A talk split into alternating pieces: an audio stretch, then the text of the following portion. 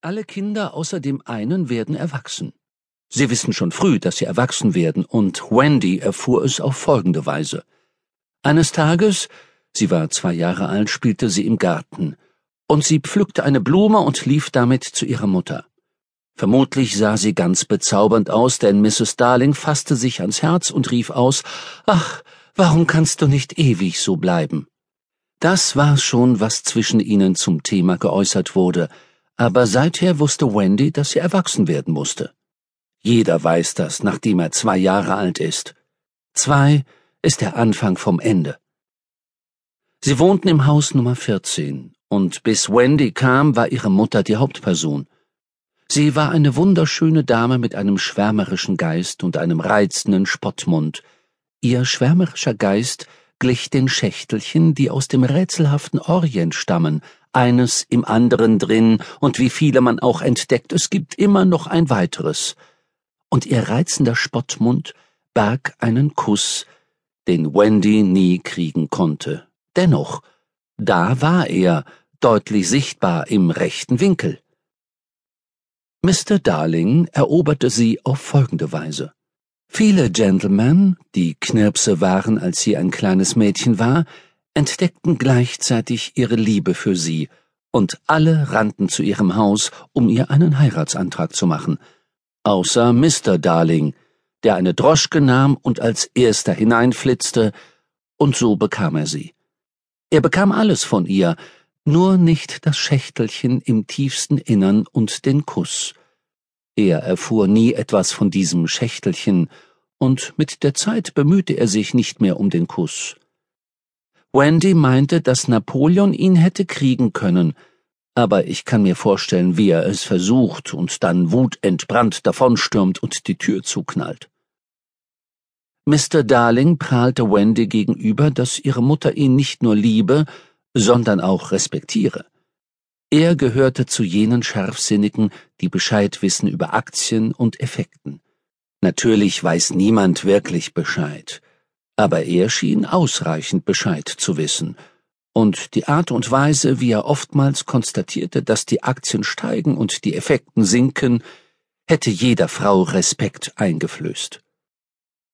Mrs. Darling heiratete in Weiß, und zuerst führte sie die Haushaltsbücher tadellos, fast fröhlich, als wäre es ein Spiel, und nicht ein Rosenköhlchen blieb unvermerkt.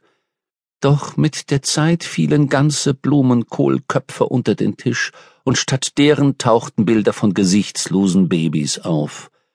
Mrs. Darling zeichnete sie, wenn sie eigentlich hätte zusammenzählen sollen. Es waren ihre Schätzungen. Wendy kam zuerst auf die Welt. Dann John, dann Michael. Ein oder zwei Wochen nach Wendys Ankunft war es fraglich, ob es für alle reichen würde, denn sie war ein weiteres hungriges Mäulchen. Mr. Darling war mächtig stolz auf sie. Aber in seiner Rechtschaffenheit saß er auf Mrs. Darlings Bettkante, hielt ihre Hand und berechnete die Ausgaben, während sie ihn flehentlich anblickte.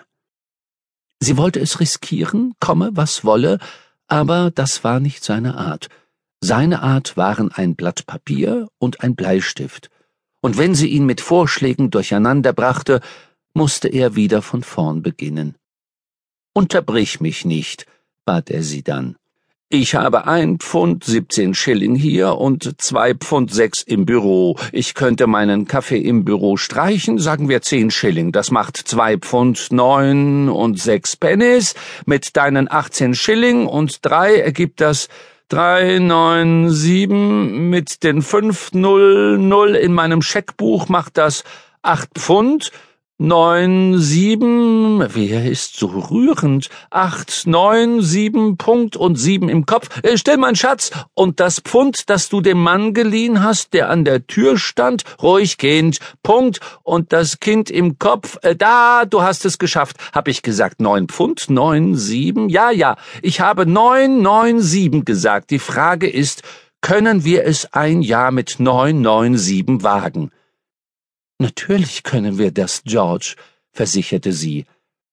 Aber sie war für Wendy eingenommen, und er war nun mal der Maßgebende von ihnen beiden. Denk an Mumps, mahnte er sie fast drohend, um gleich wieder loszulegen. Für Mums habe ich ein Pfund veranschlagt, glaube allerdings, es werden eher dreißig Schilling sein. Sag nichts. Masern ein Pfund, fünf, Röteln elf Schilling, macht zwei, fünfzehn, sechs, Wedele nicht mit dem Finger, Keuchhusten, sagen wir fünfzehn Schilling, und so weiter, und jedes Mal ergab sich eine andere Summe. Schließlich schaffte Wendy es gerade eben, weil Mums auf zwölf Schilling sechs reduziert und die zwei Arten von Masern als ein und dieselbe abgerechnet wurden. Die gleiche Aufregung bei John, und Michael kam noch knapper davon. Doch für beide reichte es, und bald hätte man sehen können, wie die drei in Begleitung ihres Kindermädchens hintereinander zu Miss Folsoms Kindergarten gingen. Mrs. Darling hatte gern alles ordentlich, und Mr. Darlings größter Wunsch war es, sich in nichts von den Nachbarn zu unterscheiden. Deshalb hatten sie natürlich ein Kindermädchen. Da die Darlings infolge der Menge Milch, die ihre Kinder tranken, arm waren, war dieses Kindermädchen eine akkurate Neufundländerin namens Nana, die herrenlos war, bis die Darlings sie einstellten. Als Kindermädchen war sie eine wahre Perle, eine Lektion in Schicklichkeit, zu sehen, wie sie die Kinder zur Schule begleitete, gelassen an ihre Seite trottete, wenn sie sich gut benahmen, und sie zurechtwies, wenn sie aus der Reihe tanzten. An Johns Fußballtagen vergaß sie nicht ein einziges Mal seinen Pullover, und gewöhnlich trug sie, falls es regnen sollte, einen Schirm in der Schnauze.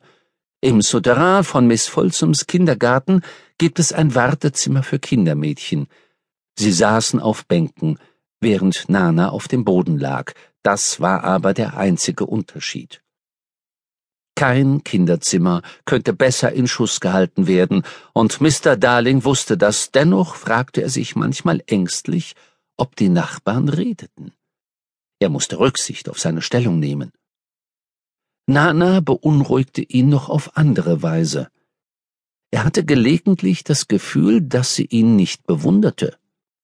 Ich weiß, dass sie dich unendlich bewundert, George, versicherte Mrs. Darling ihm dann und gab den Kindern ein Zeichen, besonders lieb zu Papa zu sein.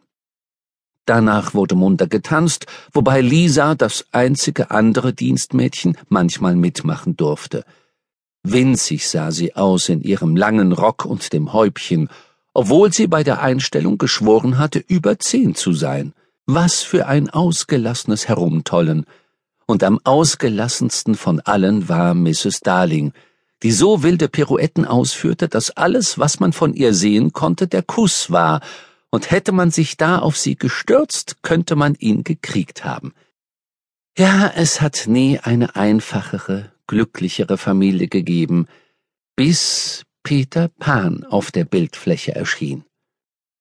Mrs. Darling hörte zuerst von Peter, als sie in den Köpfen ihrer Kinder aufräumte. Jede gute Mutter hat abends die Gewohnheit, nachdem die Kinder eingeschlafen sind, in ihren Köpfen zu stöbern und Dinge für den nächsten Tag in Ordnung zu bringen, wobei all die Sachen, die im Laufe des Tages umhergestreift sind, wieder an ihren rechtmäßigen Platz gerückt werden. Ich weiß nicht, ob ihr schon jemals eine Karte vom menschlichen Geist gesehen habt. Ärzte zeichnen manchmal Skizzen von anderen Körperteilen, und das kann ausgesprochen interessant werden. Aber ertappe die Doktoren mal beim Versuch, die Karte vom Geist eines Kindes zu zeichnen, der nicht nur verworren ist, sondern auch ständig in Bewegung. Es gibt Zickzacklinien darauf, genau wie eure Fieberkurven, und das sind wahrscheinlich die Straßen auf der Insel denn Nimmerland bleibt mehr oder weniger eine Insel mit wunderbaren Farbklecksen hier und da, Korallenriffen und verwegen aussehenden Schiffen auf offener See und wilden und einsamen Verstecken und Gnomen, die meist Schneider sind und Höhlen, durch die ein Fluss läuft und Prinzen mit sechs älteren Brüdern und einer verfallenden Hütte und einer sehr kleinen alten Dame mit krummer Nase. Natürlich unterscheidet sich ein Nimmerland gewaltig von einem anderen. Johns zum Beispiel hatte eine Lagune mit darüber fliegenden Flamingos, auf die John schoss. Michael hingegen, der noch sehr klein war, hatte einen Flamingo und Lagunen, die darüber hinwegflogen. John lebte in einem Boot, das umgestülpt auf dem Sand lag.